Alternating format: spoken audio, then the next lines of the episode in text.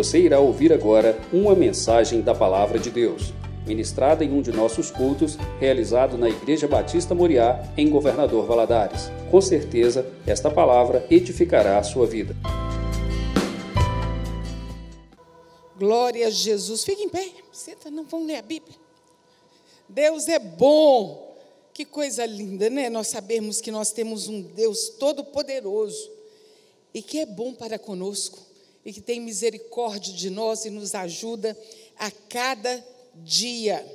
Vamos abrir nossas Bíblias em Mateus capítulo 7, versículos 26 e 27, somente dois versículos. Mateus 7, desculpa, 24 e 25. 26 e 27. Todo aquele, pois, que escuta estas minhas palavras e as pratica, assemelhá-lo-ei ao homem prudente que edificou a sua casa sobre a rocha. Desceu a chuva, correram os rios, sopraram os ventos e combateram aquela casa e não caiu, porque estava edificada sobre a rocha. E aquele que ouve as minhas palavras e não as cumpre, compará-lo-ei ao homem insensato que edificou a sua casa sobre a areia. Desceu a chuva, correram os rios, sopraram os ventos e combateram aquela casa, e caiu, e foi grande a sua queda. Deus, tu és bom e a tua misericórdia ela dura para todo sempre. E mais uma vez nós nos encontramos reunidos aqui na tua casa. Celebramos ao Senhor, celebramos, Senhor, lembrando que o Senhor voltará um dia para buscar a sua igreja. Pai celestial, o nosso coração, Senhor, vive com santas expectativas para com esse dia e que possamos viver de tal forma que quando o Senhor tocar a trombeta, meu Deus, nós possamos ouvir e partir com o Senhor. Pai Celestial, e nós também, Senhor, estamos alegres porque temos a oportunidade de nos reunirmos para louvar o Teu nome com tanta liberdade e ouvirmos e compartilharmos da palavra do Senhor que é viva e eficaz, a palavra do Senhor que nos direciona, que nos exorta, que nos traz a vida e que traz um, um diferencial nas nossas vidas. Deus, abençoa os nossos corações, que o teu Espírito Santo esteja à vontade no nosso meio. Nós repreendemos no nosso meio todo e qualquer espírito contrário ao teu e que a tua palavra fale aos nossos corações. É que oramos a ti em nome de Jesus. Amém. Os irmãos podem se assentar. É interessante que quando Deus quer falar conosco através de uma palavra, ele vai repetidas vezes falando conosco. Esse ano eu já falei dessa palavra no noivado, falei dessa, compartilhei da palavra no casamento, e hoje, mais uma vez, Deus me traz essa palavra ao meu coração, mas de uma forma diferente. E a palavra de Deus, ela é assim, né? Ela vai, Deus vai se revelando, às vezes no mesmo texto, e Deus vai nos trazendo coisas novas, se revelando e nos mostrando muitas coisas. E nós vimos aí esse texto tão conhecido, que é sobre aquele, aquele que constrói né, sua casa sobre a rocha, o homem prudente, o homem sensato. Nós podemos ver, meus irmãos, que o livro, o, o, o capítulo 5, 6 e 7 de Mateus, nos fala sobre o Sermão do Monte. Ele nos fala sobre o Sermão do Monte. É interessante como que Jesus começa lá no capítulo 5, ele diz assim, capítulo 5, versículo 1 e 2, quando ele começa o Sermão do Monte, ele começa dizendo assim: E Jesus, vendo a multidão, subiu a um monte e, assentando-se, aproximaram-se dele os seus discípulos e abria a sua boca e ensinava, dizendo. E ali ele, Jesus começou o Sermão do Monte, falando todas as coisas que nós precisamos dar ouvidos, que precisamos aprender, que nós precisamos nos afastar, que precisamos ter sabedoria, precisamos agir de modo diferente. É interessante que todo país tem a sua Constituição, né? Aqui nós temos a Constituição brasileira, existe a Constituição dos Estados Unidos, e a Bíblia nós também temos uma que é aqui esse sermão do monte, onde Jesus deixou direcionamento para todos aqueles que amam a Deus e que querem servi-lo de todo o seu coração. Aqui nesses três capítulos nós vamos ver a revelação profunda de Jesus para as nossas vidas. Ele aqui está ensinando, direcionando, olha, esse é o caminho, andai por ele, alertando, discipulando, abrindo os olhos do povo para o que é certo, para o que é errado, para o que precisa ser feito. E aí nós vamos lendo, capítulo 5, capítulo 6, capítulo 7, os últimos versículos do capítulo 7. Jesus fala essa palavra. Jesus traz esse, esses versículos, que é a última parte do sermão, que fala justamente sobre praticar as palavras dele ou não. Depois que ele ensinou tudo, ele traz esse, esse encerramento, ele fecha assim: olha, aquele que ouve as minhas palavras e as pratica, é semelhante ao homem que construiu a sua casa sobre a rocha. Veio o vento, a tempestade, deu contra a casa. Mas aquele que ouve as minhas palavras e não as pratica é semelhante ao homem que construiu a sua casa sobre a rocha. Em outras palavras, Jesus estava dizendo que você pode ouvir tudo isso, tudo o que ele estava ensinando e não fazer nada absolutamente com ela. Eu posso ouvir, nós podemos ouvir, mas dar ouvido, deixar a palavra cair no coração e essa palavra dar fruto tem uma diferença muito grande. Ou você pode ouvir tudo que eu estou dizendo, Jesus estava dizendo isso, e decidir levar a sério e aplicar na sua vida cristã. Jesus é espetacular, né?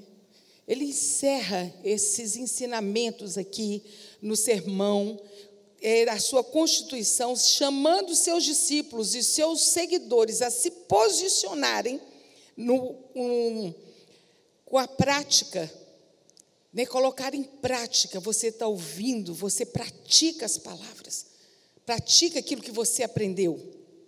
No entanto, Embora Jesus esteja falando a respeito de praticar o que ele ensinou, porque nós não podemos viver só na teoria, né?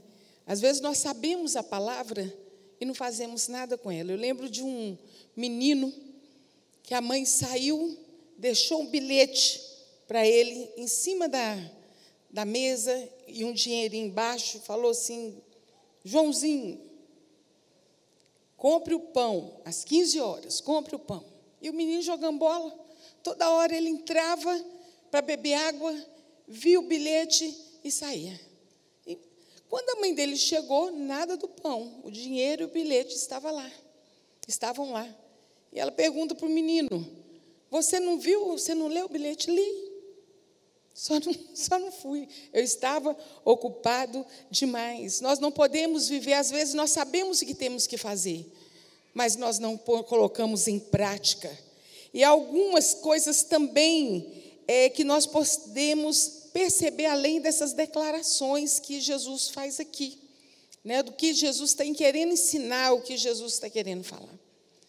Eu, pela misericórdia de Deus, tenho vivido minha, minha vida cristã há 41 anos ainda adolescente, eu entreguei minha vida a Jesus. E durante esse tempo ele tem me dado graça e me dado a oportunidade de compartilhar a sua palavra. E ao longo desse, desses anos todos, eu tenho visto duas marcas distintas no povo que se achega, o povo que vem à igreja. Há aqueles que Ouve as palavras, praticam e permanecem. Mas há aqueles que não perduram, não permanecem, que começam bem, mas não terminam bem. Às vezes nós vimos alguém se achegar à igreja, ouvir a palavra do Senhor, e às vezes vem à frente, se batiza e está naquela empolgação. Mas daqui a pouco se esfria, se afasta, e lá em Gálatas 3:3, o apóstolo fala, faz uma pergunta. Sois tão insensatos que, tendo começado pelo Espírito, acabeis agora pela carne? Nós podemos nos perguntar, né? por que, que as pessoas fracassam na vida cristã? Aqui Paulo está nos dizendo: vocês começaram bem, o que, que aconteceu? O que, que aconteceu na caminhada? O que, que aconteceu que agora vocês não estão indo mais bem, estão indo mal? Andavam bem, começaram direito e agora não estão mais andando como deveriam, de acordo com a declaração de Jesus. Isso é muito sério. Infelizmente, nós percebemos isso na vida de muitos, né? Existe um versículo que nós precisamos atentar muito para ele. A palavra de Deus nos diz que a palavra de Deus ela é levada a muitos para a salvação de poucos. Porque é preciso empenhar, levar a vida cristã a sério. É preciso empenhar. Ele não está apenas nos dizendo que nós devemos ser praticantes, mas ele está dizendo que o resultado que isso produzirá na nossa vida e na nossa história é muito além do que nós podemos imaginar. Quando nós decidimos, nós temos na narração bíblica duas pessoas que o Senhor deu a missão para edificar a sua casa, para construir a casa, e elas tinham essa missão. E o que eles tinham de semelhante? construir a casa, de acordo com o que Jesus estava falando. De acordo com o que Jesus estava falando, não tinha jeito de dar errado. Eles tinham a missão, viver segundo o que Deus preparou, de acordo com tudo que ele ensinou. Essa era a missão dele. Chegou aqui no final de tudo que ele ensinou: olha, vocês vão construir uma casa. E além de terem a missão de construir a casa, nós podemos ver que eles teriam que passar por problemas difíceis, por situações fortes, as circunstâncias adversas. A Bíblia diz assim: a chuva caiu, criou enchente, vieram ventos fortes, e a enchente deu com ímpeto contra as suas casas. Além da missão de construir a casa, haveriam adversidades. Jesus, em momento algum, você não vai encontrar em momento nenhum na Bíblia Jesus dizendo: Olha, vinde a mim, podem vir, depois que vocês me aceitarem, vocês não terão mais problemas, vai ser tudo resolvido. Nós não encontramos isso. Nós encontramos lá em João 16, 33, que diz assim: No mundo tereis aflições, mas tem de bom ânimo, eu venci o mundo. O que Jesus estava dizendo? Espere oposições, espere problemas, espere circunstâncias adversas. Nós temos isso. É interessante como tanto como um como o outro, as adversidades vieram. A diferença é em quem nós estamos firmados. Na palavra do Senhor, na rocha que é Jesus. O que distingue um um do outro. O que construiu a casa sobre a rocha e a casa sobre a areia. Jesus nos mostra que o que é a diferença entre um e outro é o modo como cada um decidiu construir a sua casa, aonde eles decidiram construir a casa. Em 1 Coríntios 3, 10 e 11 diz assim: Mas veja como cada um edifica porque ninguém pode pôr outro fundamento além do que já está posto, qual é Jesus Cristo. O fundamento não tem discussão. O fundamento é Jesus. Jesus é a rocha. E nós precisamos edificar a nossa casa sobre a rocha. Não tem outro. Nós podemos edificar a casa de qualquer jeito. Podemos edificar. O Senhor nos dá a vida, o Senhor nos chama. Eu posso servir a Deus com diligência, eu posso servir a Deus mais ou menos. Lá em no versículo em Coríntios fala que o fundamento é Jesus e sobre ele eu posso construir com ouro, com prata, com pedras preciosas, com palha, com madeira, mas uma coisa é certa: tudo será provado pelo fogo. O que irá persistir? Então, por isso, nós precisamos servir a Deus com seriedade. Eu sempre falo para os, para, para os jovens e adolescentes: nós não servimos a Deus de qualquer jeito. A vida cristã ela foi feita para, para ser levada a sério. E essa foi a atitude do homem que construiu a casa sobre a rocha. Nós precisamos olhar para esse homem que construiu a casa sobre a rocha e precisamos ver o que ele fez de certo para que nós possamos fazer também. Olha o que Jesus fala: todo aquele que ouve as minhas palavras e as pratica será comparado com ao homem prudente. Prudente quer dizer o quê? Sábio, precavido, inteligente. A sabedoria que esse homem teve foi de não fazer a sua casa de qualquer forma. Não construir a sua casa de qualquer forma. Ele edificou a sua casa sobre a rocha. E Lucas, ele nos dá lá no, no, capítulo 6, 47, 48, ele nos dá detalhes de como esse homem construiu essa casa. Às vezes nós ouvimos falando assim, ah, ele construiu a casa sobre a rocha. A impressão que dá é que ele saiu, viu uma rocha e falou: é sobre ela que eu vou edificar a minha casa, é aqui que eu vou edificar a minha casa. Mas não foi assim. Lá em Lucas capítulo 6, versículos 47 e 48, diz: Todo aquele que vem a mim e ouve as minhas palavras e as pratica, eu vos mostrarei a quem é semelhante. É semelhante a um homem que, edificando uma casa, cavou, abriu profunda vala e lançou o alicerce sobre a rocha. Ele não simplesmente achou uma rocha aparente e construiu a sua casa. A palavra nos diz que ele te, tinha um trabalho para fazer. Ele não poderia fazer apressado de qualquer maneira, como o homem que construiu essa casa sobre areia. Aqui a palavra nos diz que ele cavou, abriu profunda vala e lançou o alicerce sobre a rocha. Eu acho muito engraçado, meu pai, ele já tem muitos anos que nós moramos no mesmo lugar, eu moro ali na Minas Gerais, em cima do Banco Itaú. E nós moramos no 14º andar.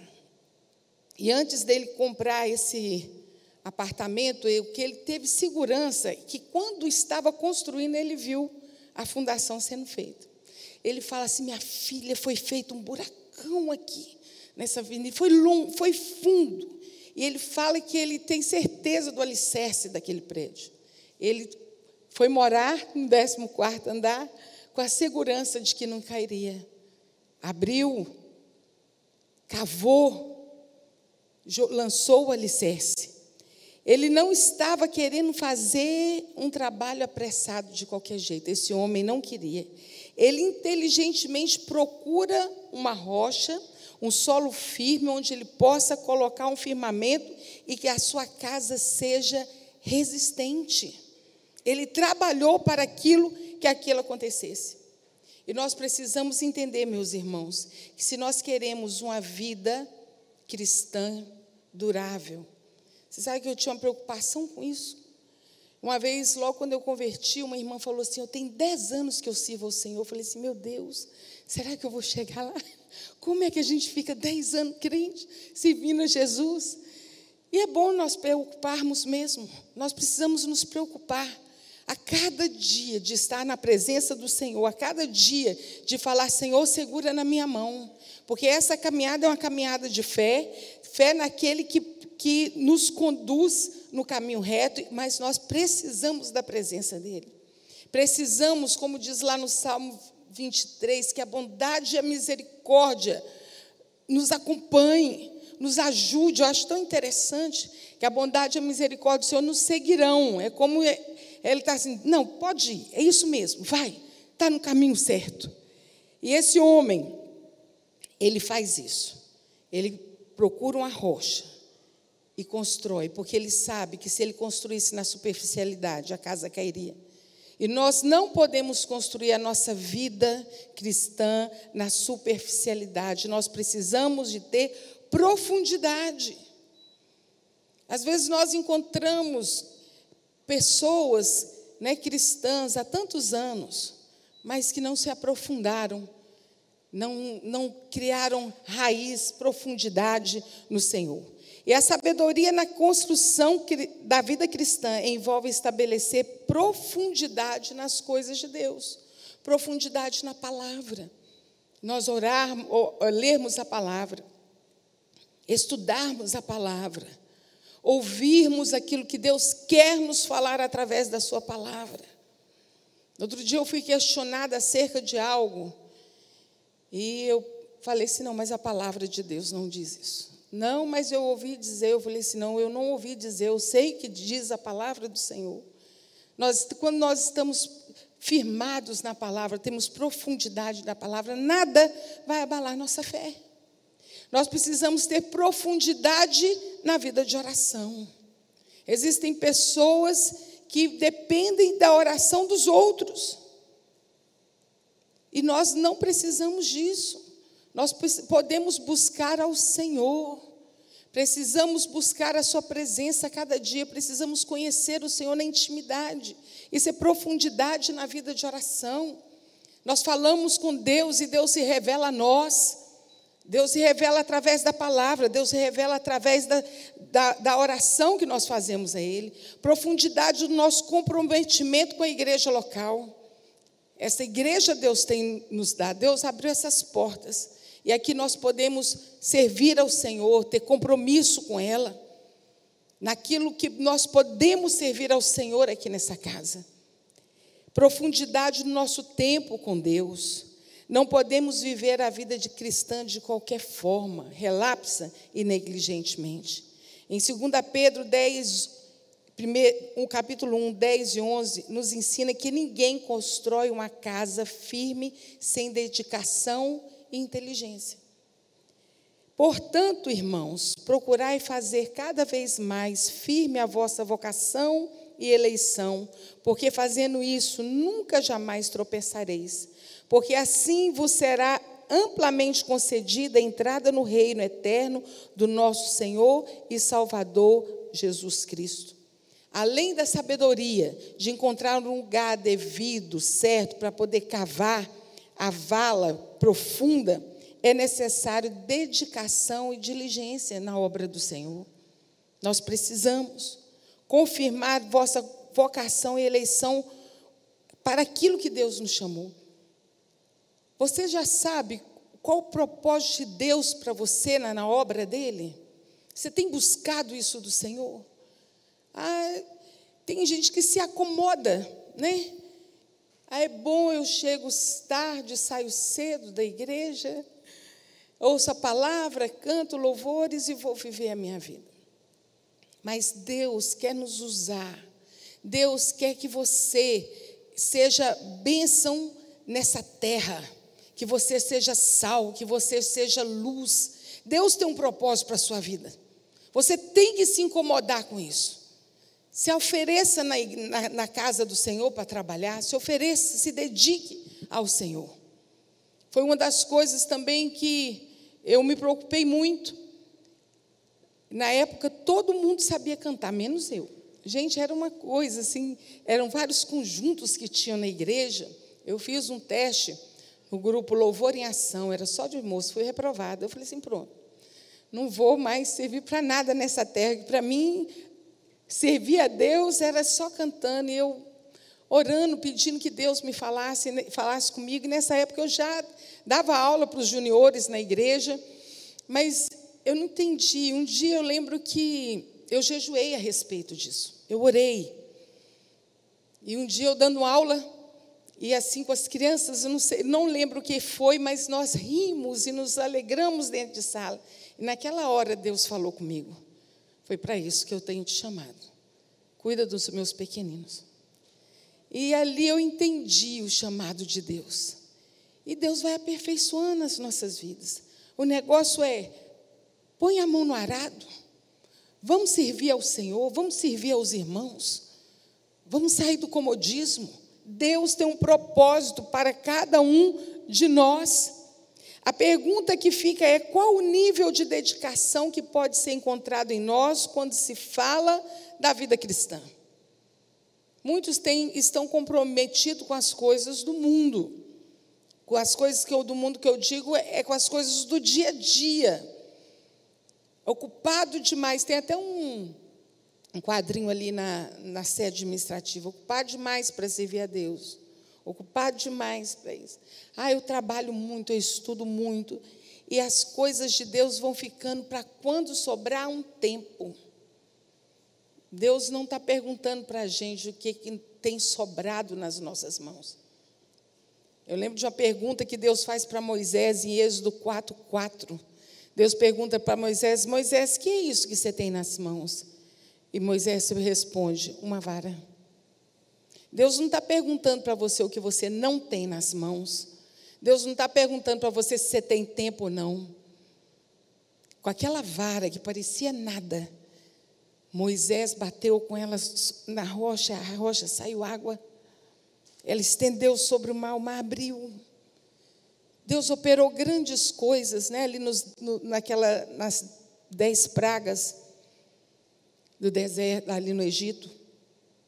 Deus não está perguntando se está sobrando tempo. Deus está perguntando o que, que você tem nas suas mãos. Deus tem colocado nas nossas mãos. Não vamos dar sobra para Deus, não. Buscai primeiro o reino de Deus e a sua justiça, e as outras coisas vos serão acrescentadas. Buscai primeiro o reino de Deus e a sua justiça. Alguns levam a vida de qualquer forma, como se não tivessem que prestar conta dela.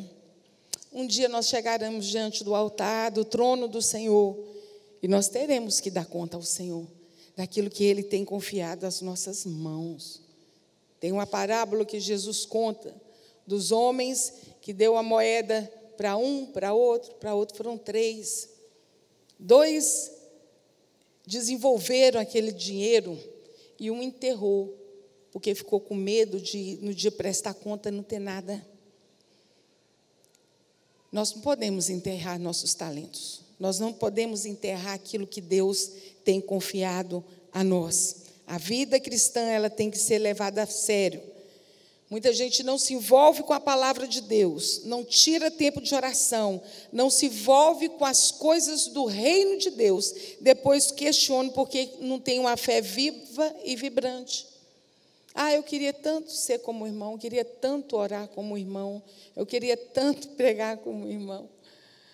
Se envolva, se envolva com o Senhor dedicação, diligência, sabedoria, fazer as escolhas certas, não são responsabilidade de Deus. A responsabilidade é minha, é sua, a responsabilidade é nossa. Nós podemos buscar do Senhor, buscar, podemos buscar do Senhor sabedoria. Se alguém tem falta de sabedoria, peça a Deus e Ele dá livremente e de boa vontade. Está lá em Tiago 1,5. Mas é preciso buscar. Senão nós iremos incorrer no mesmo erro daquele que edificou a casa sobre a areia e ela não permaneceu. Aquele que ouve as minhas palavras e as pratica é semelhante ao homem que construiu essa casa sobre a rocha. Nós não podemos ser somente ouvintes, mas nós precisamos ser praticantes da palavra de Deus. E existe o segundo homem e as características que a Bíblia fala que ele era um homem imprudente, tolo, insensato, negligente. Tolo significa oposto da sabedoria, oposto da diligência. É muito mais fácil, sim, você edificar sobre um solo sem, sem cavar. É muito mais fácil. Você chega ali e constrói, começa a construção sem jogar, sem abrir o alicerce, o funda, a fundação, sem ter que abrir uma profunda vala, sem ter que descobrir aonde está a rocha. É muito mais fácil. Foi isso que aquele homem fez. E assim, alguns estão indo na lei do mínimo esforço também no que diz respeito à vida cristã. Não se esforçam. Ah, eu já aceitei Jesus a vida está boa como é que ela está. Eu, eu sempre gosto de ouvir a, a, uma frase que fala assim, que o bom é inimigo do melhor. Bom é muito pouco. Deus tem o melhor. Deus, na realidade, tem no mínimo o melhor. No mínimo o melhor para nós.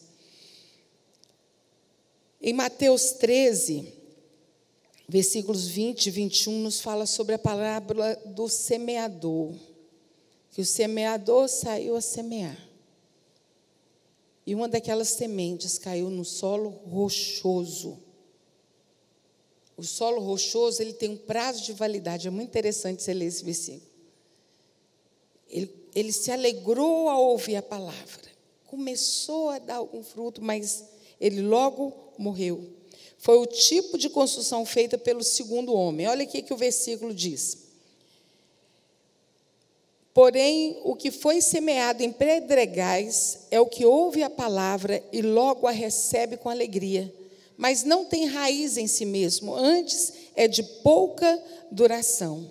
E lhe chegando a angústia, a perseguição por causa da palavra, em outras palavras, aqui contextualizando o versículo, por causa da enchente, logo escandaliza e a casa desmorona. Não tem raiz. Se não houver profundidade, não haverá estabilidade nem durabilidade. Nós precisamos aprofundar. Se nós não tivermos isso, a nossa fé e a nossa caminhada cristã, ela vai ter um prazo de validade muito pouquinho. Quem não quer ter o trabalho de firmar os seus alicerces está se arriscando. E é um risco muito grave. Às vezes a gente pensa em construir uma casa, não é a questão da quantidade do tempo que você vai de demorar para construir a casa, não é a questão do lugar da habitação natural. O que está em jogo é a sua eternidade. A negligência pode trazer muito, muitos prejuízos, e um deles é comprometer na firmeza da fé. Olha o que diz lá em Hebreus 2, versículos 1 e 3. Portanto, convém-nos atentar com mais diligência para as coisas que temos ouvido, para que em tempo algum nos desviemos dela. Porque se a palavra falada pelos anjos permaneceu firme, e toda trans, transgresseu, transgrediu, transgrediu e desobediência, recebeu a justa retribuição. Como escaparemos nós se não atentarmos para uma tão grande salvação, o qual, começando a ser anunciada pelo Senhor, foi depois confirmada pelos que ouviram? Se nós não apegarmos na palavra que temos ouvido, que temos lido, nós correremos o risco de nos desviar dela. Nós precisamos ouvir a palavra. Essa palavra quer cair no nosso coração como um coração terra boa. Como escaparemos nós, diz a Bíblia? No final é a ruína da casa caída. Em Hebreus 6, 11 e 12, a Bíblia diz que diligência é necessária para herdar a promessa. Mas desejamos que cada um de vós mostre o mesmo cuidado até o fim.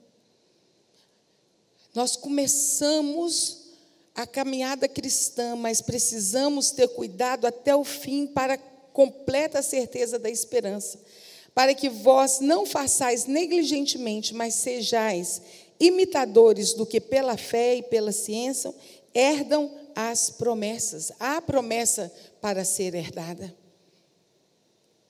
Há uma promessa. Nós estaremos com o Senhor para sempre. Nós não podemos, repito, brincar com a nossa vida cristã.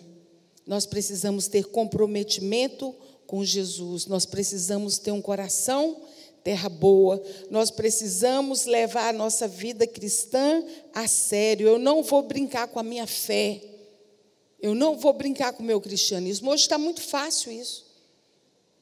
A vida nos propõe tantas coisas, e é muito fácil você ouvir alguém dizer assim, mas não é desse jeito, não é assim. Mas isso não tem importância. A vida cristã não é assim. Nós não podemos brincar. Nós precisamos dar o melhor de nós e levar a palavra de Deus muito a sério. C.S. Lewis disse: o cristianismo só é se é verdadeiro tem infinita importância. Se é falso, não tem importância. O que ele não pode é ser de moderada importância. E alguns cristãos tratam a vida como se ela fosse mais ou menos importante. A vida cristã não é mais ou menos importante. É, é comparado à pérola que um homem achou em um campo. Ele foi e vendeu tudo que ele tinha, é a pedra de maior valor. Nós não podemos desconsiderar, não podemos levar a nossa vida cristã mais ou menos. A salvação, ela tem que ser levada a sério. Ou você dá de tudo que você tem entendido da palavra de Deus, daquilo que Jesus falou, você dá todo o seu ser, toda a sua vida em relação ao que Jesus nos ensinou. Leia o, o, Sermão do Monte. É um desafio a cada dia. Nós não vamos conseguir de repente. Nós vamos conseguir lendo a palavra, pedindo ao Senhor que nos ajude e que nos transforme segundo a ação do Espírito Santo. Não tente levar a vida cristã de forma negligente, porque senão colocará você num prazo de validade, como esse moço da a, a semente que caiu sobre o solo rochoso. A casa cairá. O sucesso e o fracasso na vida cristã não são obra do acaso. Depende muito do que nós queremos e podemos fazer. Queremos e podemos fazer. Todos nós, todos, cada um de nós, temos a missão de construir uma casa. Nós vamos construir na rocha ou nós vamos construir na areia? Eu lembro da história de um homem que ele trabalhou a vida inteira na construção civil, construía casas. Ele era um, um, um excelente mestre de obras. Quando saiu a aposentadoria dele, ele foi com alegria falar para o chefe dele: Olha, aposentei. Ele falou assim: Não, você ainda vai, eu tenho uma missão ainda para te dar. Você ainda vai construir uma casa para mim. E o moço não gostou muito daquilo, mas já trabalhei a vida toda, na minha hora de descansar, o moço pede para eu construir uma casa. E ele foi e fez a casa, não tão bem como ele tinha de costume. Não construiu com tanto zelo, com tanta diligência. E não ficou tão bonita como era de costume daquele homem. Ele fez o um negócio mais ou menos. Quando ele acabou de construir, o patrão chegou para ele e falou assim: Olha, eu quero agradecer por todos esses anos que você esteve conosco, e essa casa que você construiu é sua. Dom, a chave está com você. A casa é sua. Como nós estamos construindo a nossa casa diante do Senhor? Deus tem nos dado todo o material necessário para a construção dessa casa. Né? E nós precisamos alicerçar nossa casa na rocha. Aquele que ouve as minhas palavras e as pratica é semelhante ao homem que construiu a casa sobre a rocha. Problemas virão, decepções virão, dificuldades virão, mas a casa está firmada. Eu não vou morrer, antes eu vou viver e vou contar as bênçãos do Senhor. Que cada um de nós aqui nessa noite possamos construir a nossa casa, querer construir a nossa casa, alicerçar nossa vida espiritual na rocha que é Jesus, obedecer a Sua palavra, ouvir e praticar em todo o tempo. Amém? Vamos ficar em pé, vamos orar?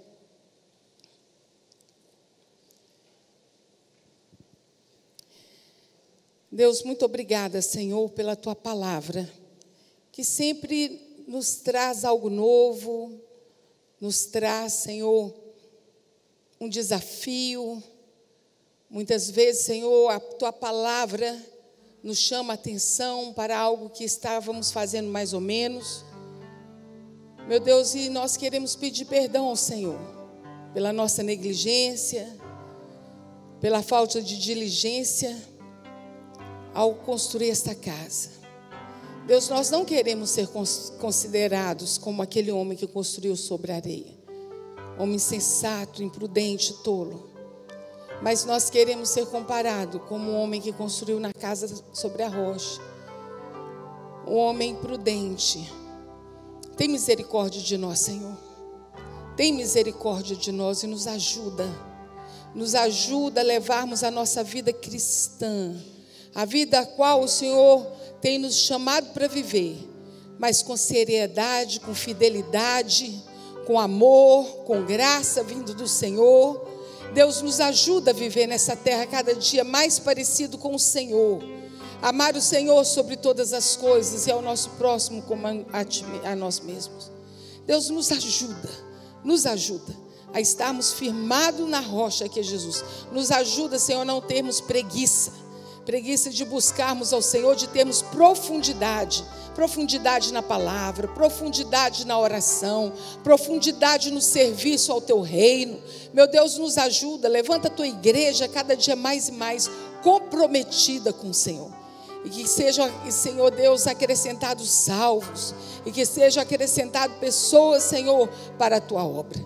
Deus é que oramos a Ti no nome santo de Jesus Cristo. Amém.